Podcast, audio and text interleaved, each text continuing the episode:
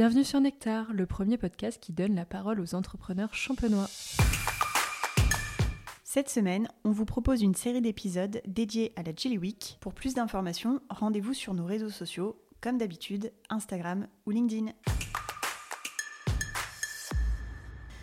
Bonjour tout le monde, aujourd'hui on se retrouve pour la troisième journée de la Jelly Week et on a un thème particulièrement intéressant, répondre aux besoins et capter les opportunités. Voilà, troisième jour et je suis toujours en compagnie de Barbara. Salut Barbara. Coucou Emeline. Ça va? Ravie d'être là, toujours. jour 3, comment tu te sens? Ça va. non, non, ça va. le jour 2 était... Euh, ah, j'avais un peu peur et au mhm. final ça s'est très bien passé. 18h, l'épisode était en ligne, c'était l'objectif, donc euh, tout s'est bien passé. impeccable. L'épisode 2 était très intéressant. D'ailleurs, n'hésitez pas à nous, à, nous donner vos retours sur l'épisode 2 et même sur l'épisode 1. Et on est parti donc pour l'épisode 3. Alors je dis bonjour à mes invités. À ma droite, euh, j'ai Alice Arnoux. Bonjour Alice. Hello. Tu vas bien? Ouais, ouais, ça va très bien. Ok. Et en face de moi, j'ai Paul. Bonjour. Donc Paul Clouzet. Oui. Enchanté. Enchanté. Merci beaucoup de m'avoir invité. Merci à toi d'être venu. Merci à toi aussi Alice d'être venue. Euh, donc pour rappeler, Paul, toi, tu es youtubeur, tu es président de la capsule. Ouais. C'est ça. Et toi, Alice, euh, donc tu es consultante en stratégie marketing. Ouais, c'est ça. Et tu fais partie du réseau Pollen. Exactement. Ok. Et bénévole de la Jelly Week. Bien sûr, bénévole de la Jelly Week, comme Paul également qui est bénévole de la Jelly Week. Tout à fait. Donc vous avez, messieurs, dames, quatre bénévoles autour de la table. on est fatigués, on est content d'être là. Je vais vous laisser vous présenter. Qui veut commencer? Je t'en prie, Alice. Ben, merci, Paul, c'est gentil. Alors, je ne sais pas si c'est positif ou négatif au final que tu me laisses commencer. Alors, euh, donc, euh, moi, je suis consultante en stratégie marketing. Donc, mon but, c'est vraiment d'accompagner euh, les clients à développer une stratégie marketing qui leur correspond. Et pour ça, je m'appuie beaucoup sur les études de marché, les études consommateurs, les études clients. Parce que j'estime que c'est vraiment essentiel d'aller chercher les informations à la source pour pouvoir justement prendre des décisions, on va dire, plus éclairées. Voilà. Ok, moi c'est Paul, donc je suis youtubeur, je fais des documentaires euh, sur la bob culture, on va dire, euh, depuis 8 euh, ans maintenant. Et à côté, en bénévole, je gère l'association La Capsule, donc un espace de coworking à Reims, le meilleur. on est dans un lieu de coworking. c'est vrai. Alors je ne sais pas si on peut le dire. non, Sybille de coworking est, est, une copine qui a commencé chez nous, donc aucun, aucun, aucun souci. Tant mieux. Euh, alors du coup, on va un peu plus axer sur toi, euh, Paul, pour débuter. Désolée, Alice, euh, tu vas être un petit peu en retrait pour quelques temps. Sorry. Comme tu disais, tu es, youtubeur. Aujourd'hui, donc le thème c'est répondre aux besoins et capter les opportunités. Toi, du coup, tu réponds à un besoin, un besoin plutôt divertissant, c'est ça? Ouais, c'est ça. Comment t'en es arrivé là? Alors bah, j'ai répondu à un besoin qui était le mien de me dire mais est-ce que je ferais pas un travail qui me plaît dans la vie? Voilà, ça a mmh. commencé comme ça.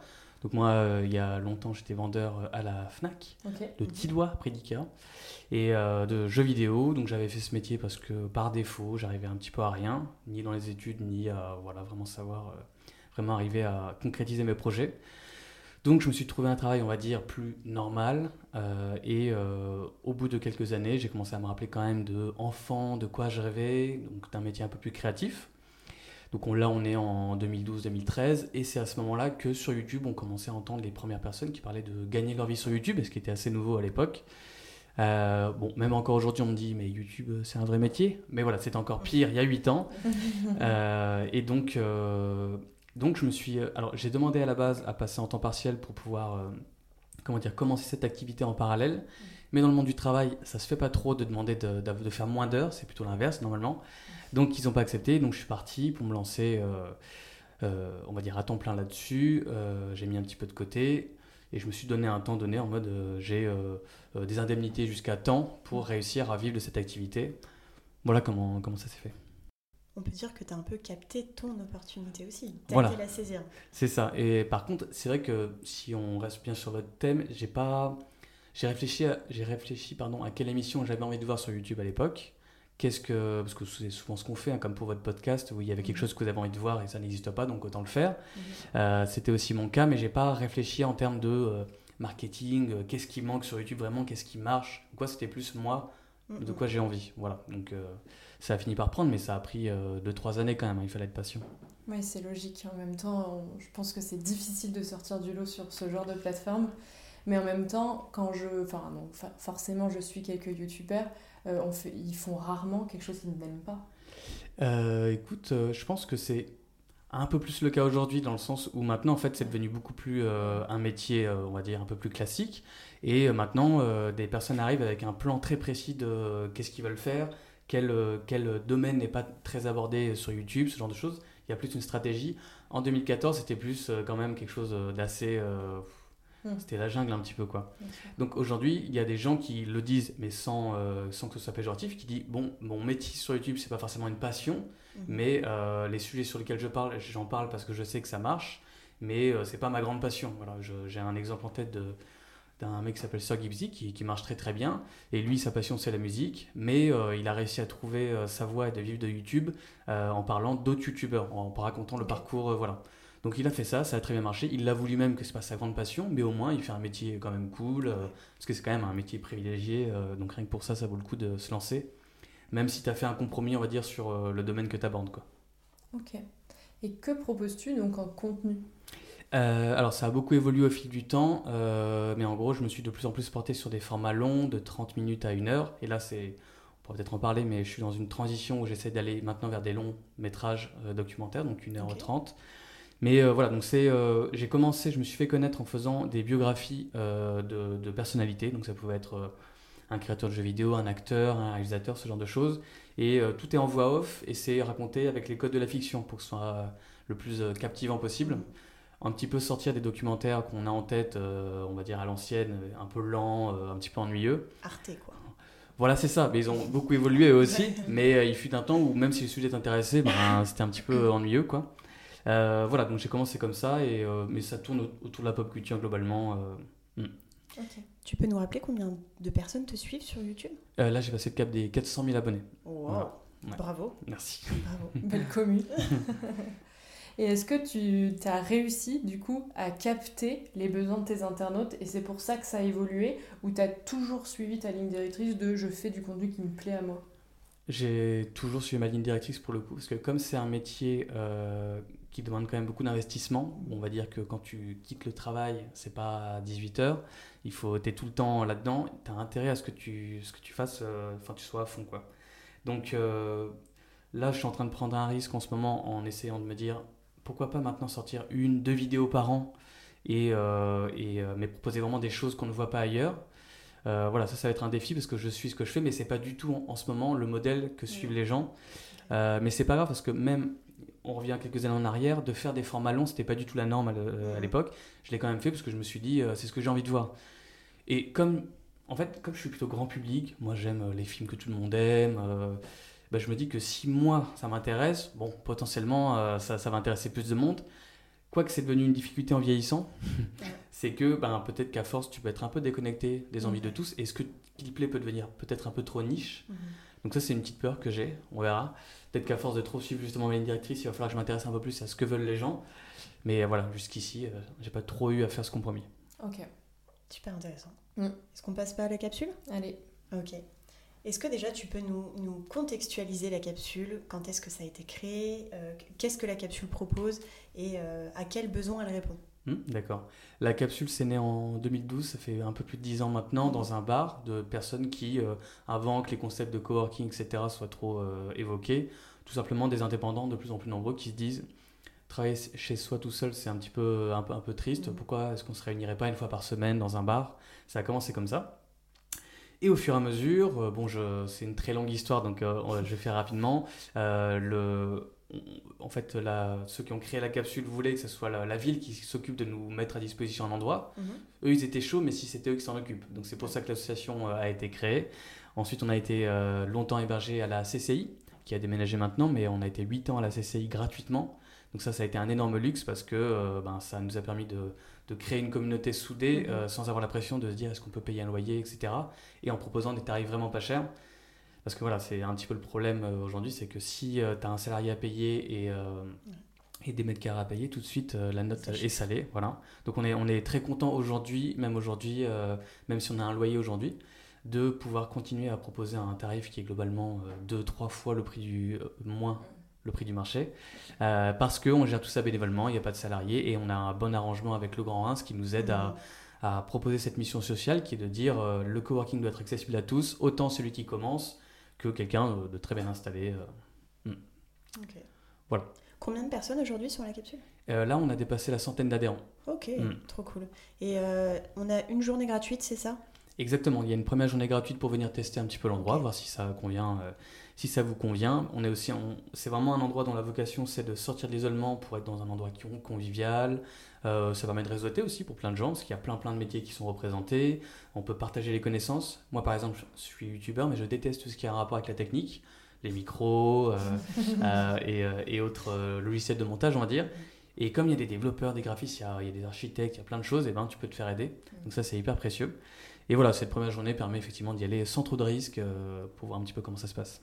Ok. Et je crois me souvenir qu'il y a quelques euh, vendredis euh, qui deviennent des glandredis. Alors, je sais plus comment on dit le terme. C'est exactement ça. C'est en gros un vendredi porte ouverte où on glande, d'où le nom. Euh, en fait, c'est porte ouverte donc gratuit pour tout le monde. Vous pouvez venir découvrir. Et généralement, assez tôt dans la journée, vers 16-17 heures, on boit un coup, on joue à des jeux de société. Parce qu'en fait, ça fait... c'est un truc que j'ai remarqué sur les espaces de coworking, c'est qu'on fait tout quand même pour finalement vous sortir du travail là-bas. C'est-à-dire que le problème de travailler chez soi, c'est que tu peux travailler un peu en apnée, n'avoir euh, en tête que l'horizon, qu'est-ce qui va se passer si tu travailles assez. Et du coup, le quotidien, bah, tu ne le vis pas vraiment, tu profites pas de ce que c'est que de juste travailler dans un beau cadre, avec des gens que tu aimes. Euh, donc ça, c'est hyper important, même si des fois, bien sûr, euh, tes contraintes t'obligent à devoir bosser, bosser, bosser. Mm. Non, non, il faut des fois lever les yeux, se rappeler que... Parce qu'il y a beaucoup de gens qui, à 60 ans, se réveillent en se disant « Ah, bah, j'ai fait que bosser. Je suis passé à côté. » Voilà, c'est ça.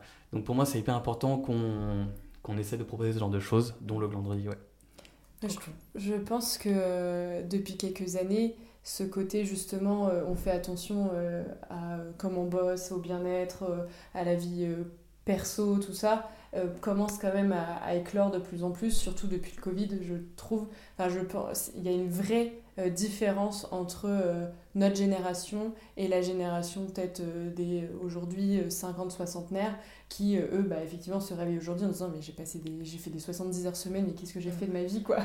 Et, et je pense qu'aujourd'hui on n'aura peut-être pas ce même discours. Ça deviendra la norme de faire attention justement là, là où on travaille lever les yeux aller discuter et et puis bah voilà faire attention à ne pas trop se mettre la tête dans le guidon. Quoi. ouais, c'est clair, c'est vraiment euh, une évidence. Et de plus en plus d'ailleurs, après le, euh, le Covid, on, on, reçoit de plus en plus de salariés en télétravail aussi, parce que depuis le Covid, il y a plein de boîtes qui disent, mm. ok en fait, euh, vas-y, mm. reste de ton côté, mm. sors de Paris, prends-toi un vrai appart.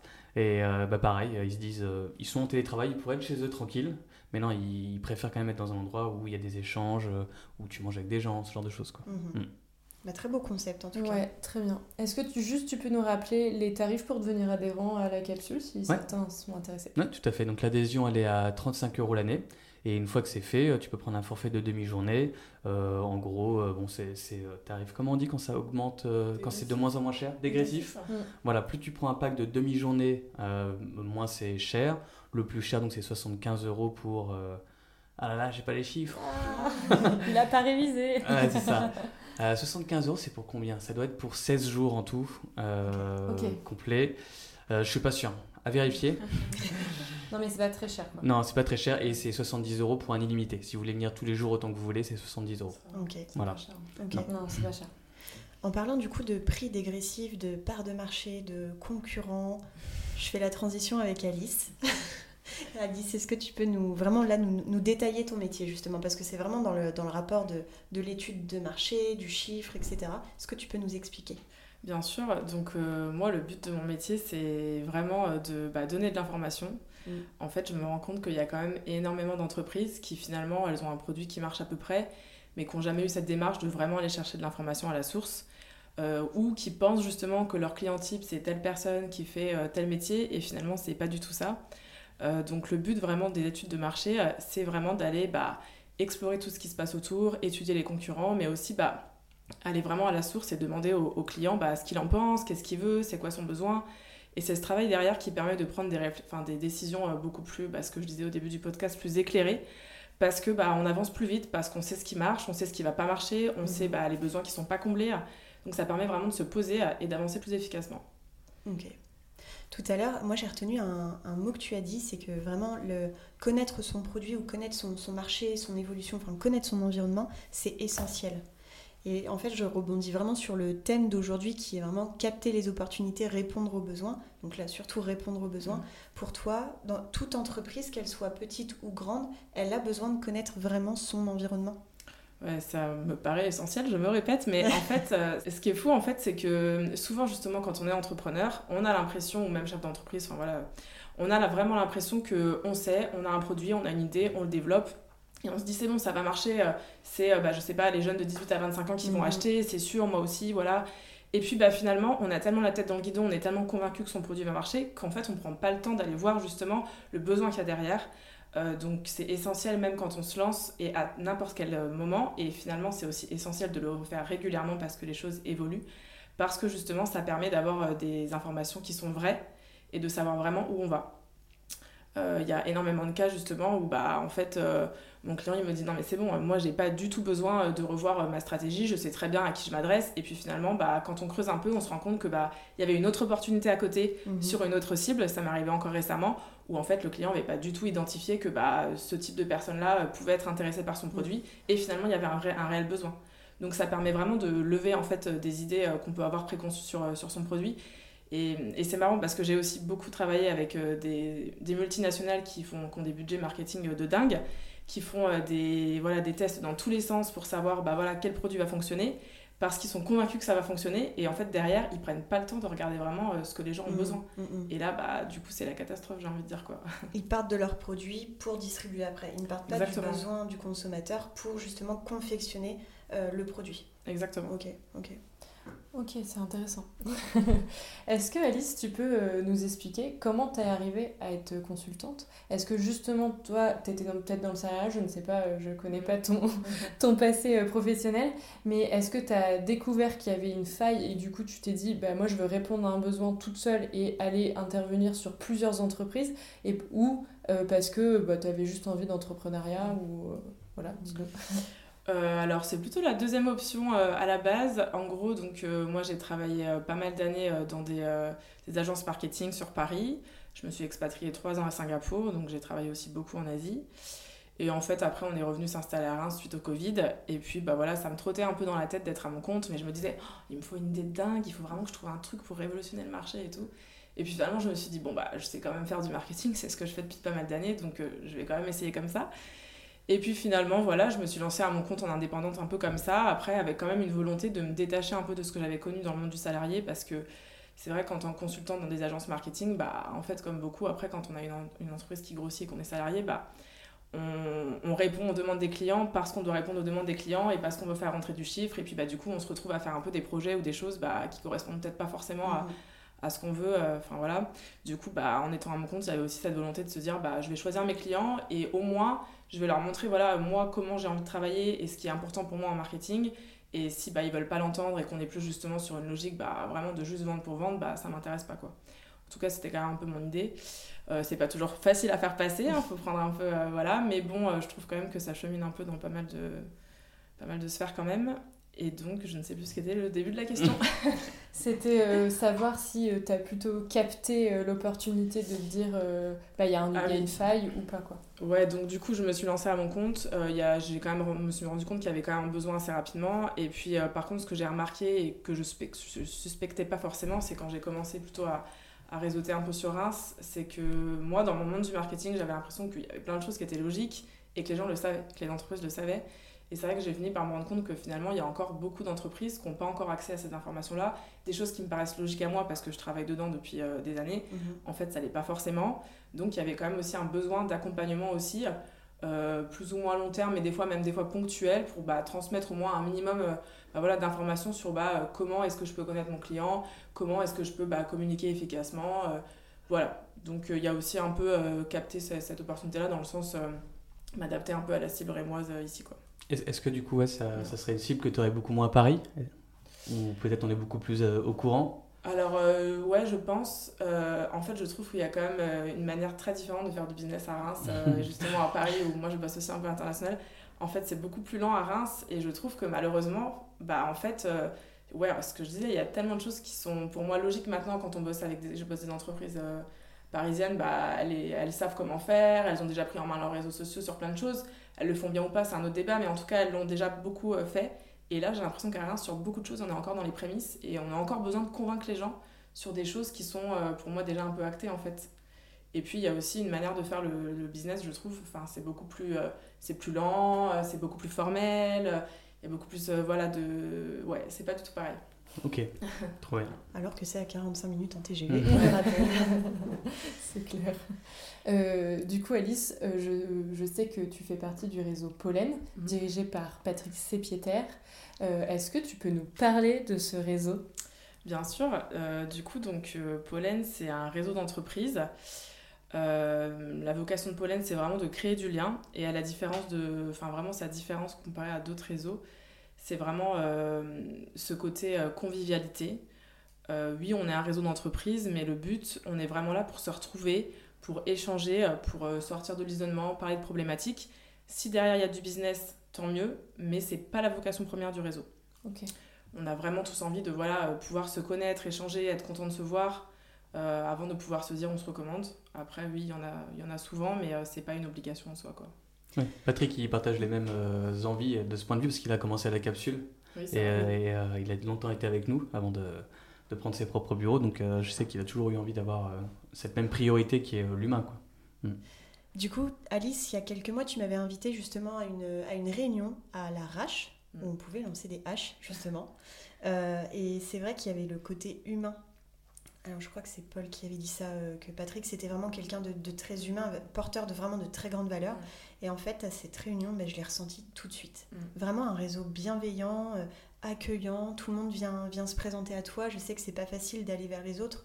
Et c'est les autres qui viennent à mm. toi et j'ai trouvé ça euh, super sympa en tout cas.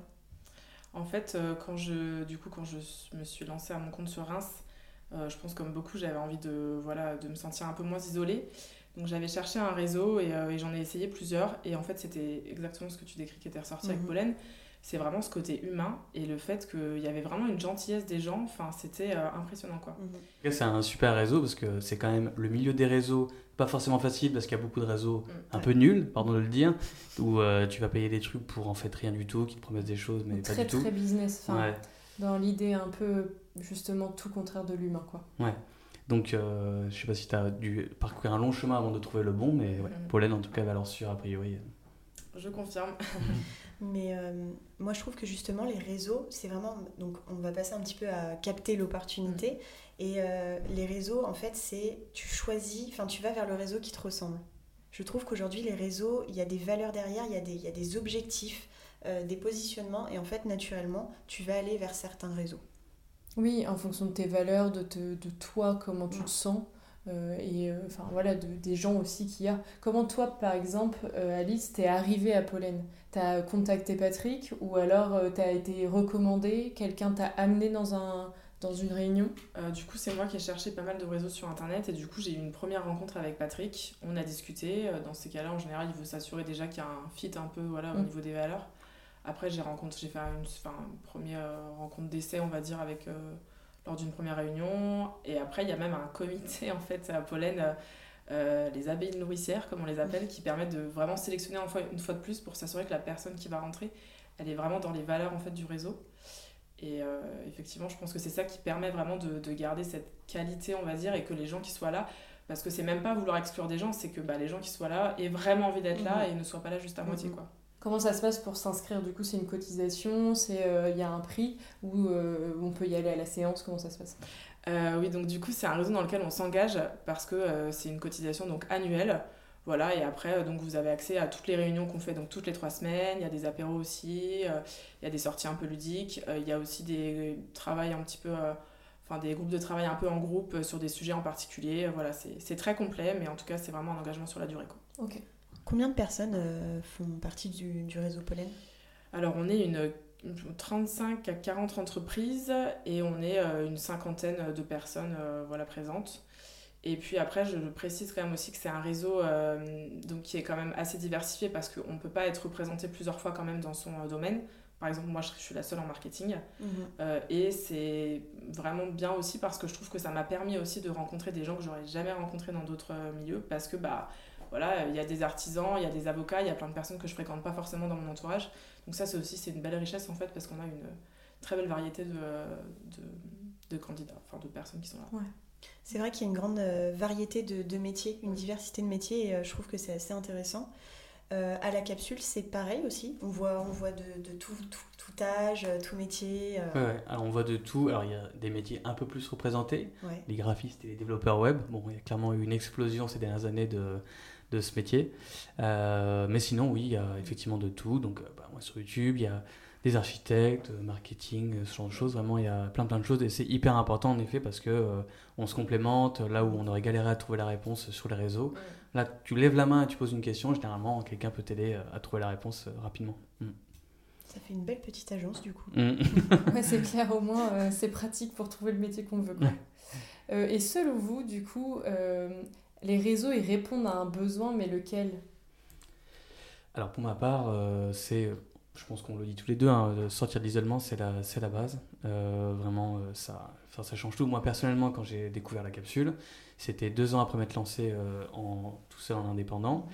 Et j'avais pas compris à ce moment-là dans quoi je me lançais. Quoi. Je pensais que travailler chez moi, ça allait être incroyable, euh, plus avoir des collègues que j'aime pas, ou euh, voilà, pour rester en pyjama toute la journée, trop bien. On le pense tous. C'est ça. Et au bout d'un an et demi, j'ai commencé à me dire, mais ça va pas du tout, j'arrive plus qu'à travailler trois heures par jour, je deviens feignant, je me suis décalé, mm. j'y vais un peu la nuit, enfin c'est n'importe quoi. Donc je dirais que sortir de l'isolement, ça permet de te remettre dans un cadre, séparer le cadre de la vie euh, perso et euh, cadre de travail, pour moi, c'est hyper important. Voilà, ensuite, pour moi, ça, ça ne m'a pas aidé, mais sur le réseautage, c'est important pour beaucoup de gens. Moi, mon métier n'est pas ancré dans l'économie locale, mais pour beaucoup, généralement, si tu es sympa et si tu travailles bien, au bout d'un moment, quand il y a quelque chose qui se débloque, euh, une opportunité, ben, tu vas penser à la personne pour lui dire est-ce que tu veux travailler avec moi là-dessus mhm.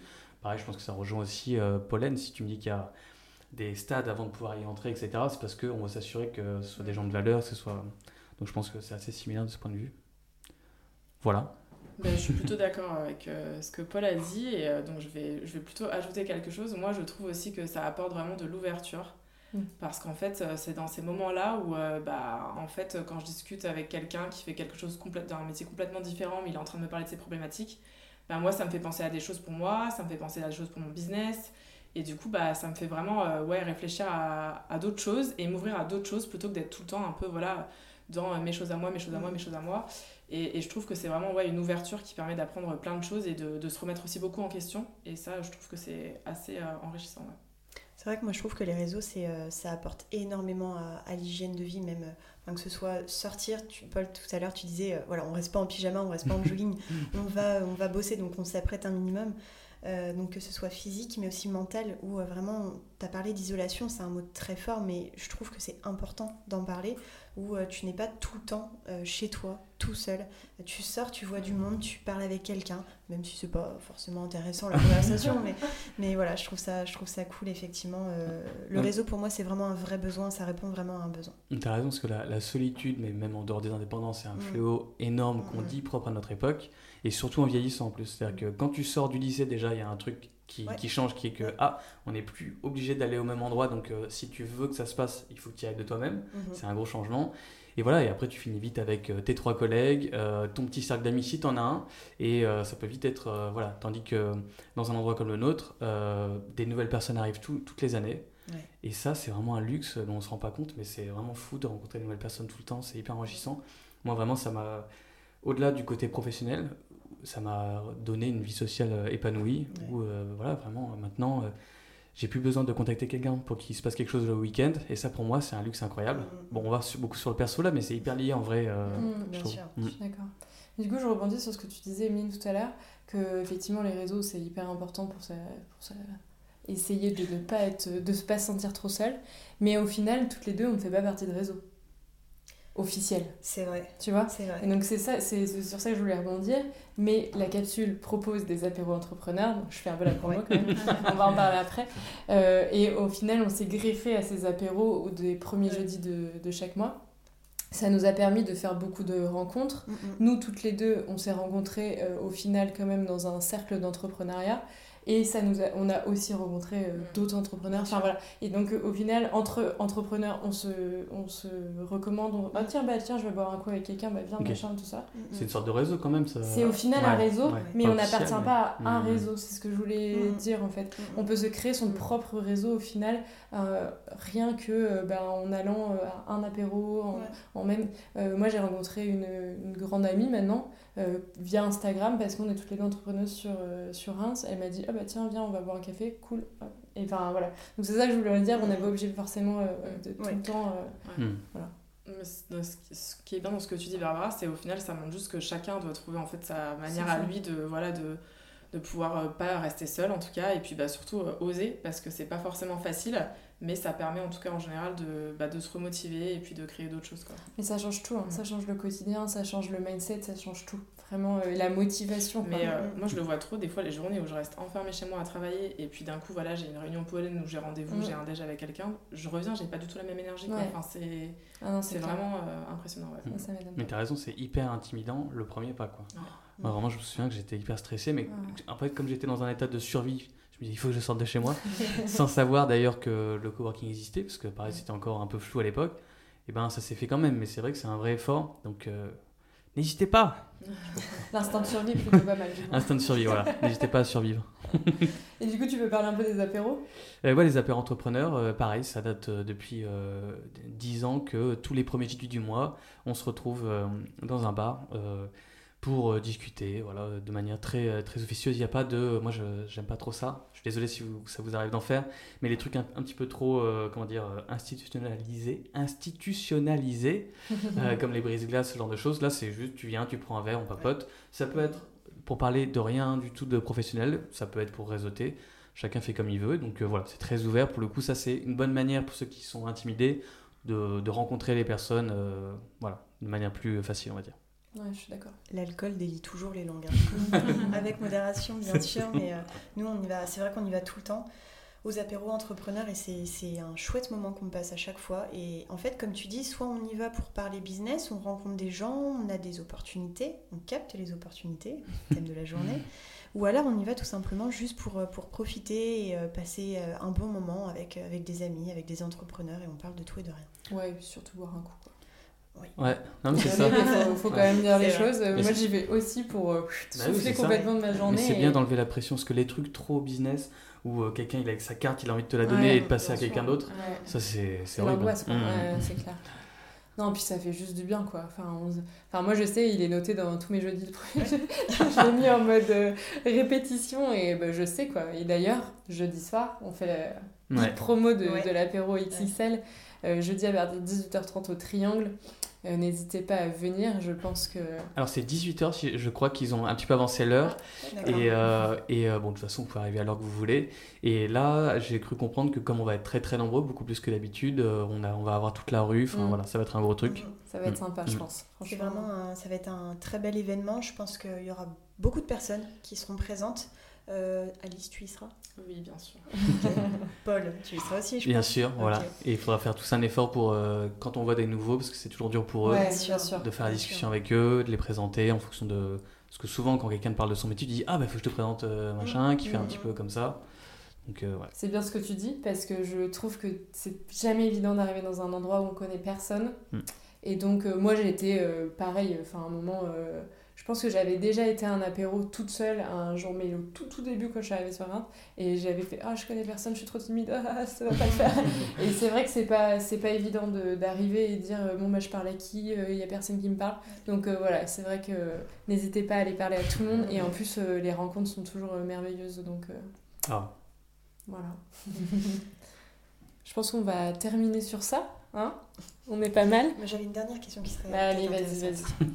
Euh, capter les opportunités. Alors, j'avais vraiment une question. Comment on sait que c'est une opportunité? Comment on sait qu'on va pas droit dans le mur? Comment on sait qu'on va pas perdre du temps en essayant d'aller répondre à telle personne ou à tel projet ou à tel machin? Pour vous, comment on sait que cette question ou ce besoin, c'est une opportunité? Mais je pense qu'on sait jamais vraiment en fait. Euh, on a des informations, on peut se dire. En fait, je pense qu'il y a les informations et il y a ce que moi je ressens. Tu vois, par exemple, tu disais, j'ai pas fait d'études marketing, Paul. euh, voilà, je le sentais, mais tu le sentais vachement. T'as eu envie de t'écouter, et puis voilà, c'est passé. Euh, bon, bah, c'est vraiment pour moi la, la somme de ces deux choses. Et puis, bah, parfois, on pense que c'est une opportunité. on avance, puis on se rend compte qu'en fait, c'est pas ça du tout. Bah, C'est mhm. pas grave, on prend ce qu'on a et puis bah, on dirige ça sur une autre opportunité. Voilà. Bah, pour ma part, au fait, je me rends compte que je me contredis, je suis désolé. mais c'est une transformation qui est récente pour moi. C'est qu'en ce moment, j'essaie d'aller, comme euh, je vous ai dit, euh, plus loin dans mon métier, de proposer des documentaires euh, long métrage. Et du coup, pour ça, il faut que je prépare des notes d'intention pour vendre auprès de boîtes de production, ce que je n'ai jamais fait avant, le projet. Et donc, il faut expliquer pourquoi ce projet doit être fait, pourquoi est-ce qu'il est viable. Et donc, en faisant cet exercice, eh ben, je me suis mis à réfléchir de, mais oui, au fait, pourquoi, quel intérêt de le faire? Et en faisant ça, donc moi, par exemple, la mission que je me découvre, c'est finalement de faire des documentaires sur des sujets de pop culture qui ne sont pas du tout traités par les médias traditionnels, parce qu'il peut y avoir un gap de génération, ce genre de choses. Donc là, par exemple, actuellement, je prépare un documentaire sur euh, Mario, le, personnage oh. de jeu vidéo. Vous savez, il y a eu un film cette année, euh, il y a des parcs d'attractions qui ouvrent et tout. Donc euh, ça va s'appeler Le plombier qui voulait détrôner Mickey, parce que de plus en plus, il émerge comme une figure qui pourrait être aussi puissante. Mm, mm, mm. Et, euh, et c'est fou parce que enfin, genre, tout le monde connaît et il n'existe à l'heure actuelle pas de documentaire sur Mario.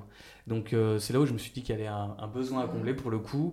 Euh, sur YouTube ça fonctionne, mais est-ce qu'on peut pas aller plus loin sur des plateformes? Donc là je suis en discussion pour peut-être ça passe à la télé ou en tout cas sur les versions digitales de, mmh. de France TV, France TV mmh. Slash ou Arte, ce genre de choses. Voilà, donc je me rends compte que si, si, je commence à, à aller vers ça. Ok. Bah, n'hésite pas à nous envoyer, en tout cas ça peut être très intéressant. Enfin, moi je suis très intéressée. On sera content de le relayer. Ok, très bien, merci. Et eh ben merci à vous deux pour, euh, pour cette belle discussion. Je pense que c'était chouette. On a, on a eu pas mal de. Pas mal des. Enfin, ouais, un bel échange. Euh, c'était super sympa. Donc, euh, merci à vous deux. Merci, merci À vous. Vous avez passé un bon moment C'était trop bien. Très sympa. C'était une première expérience, Alice? Oui. bah écoute, on est contente que ce soit à notre micro en tout cas. Mhm. Et on se retrouve donc euh, demain, Emeline? Pour la dernière. Comme d'hab. Pour la dernière et épisode un peu différent. Oui. Table ronde autour du sujet Je ne suis pas que ma boîte. Avec Nicolas Mingot et Maxence Dumoulin. Euh, et puis bah, nous deux, toujours, hein, toujours, là. et ben merci à vous deux. Merci à toutes les deux aussi. Et on se dit à jeudi soir. À jeudi. À jeudi. Salut.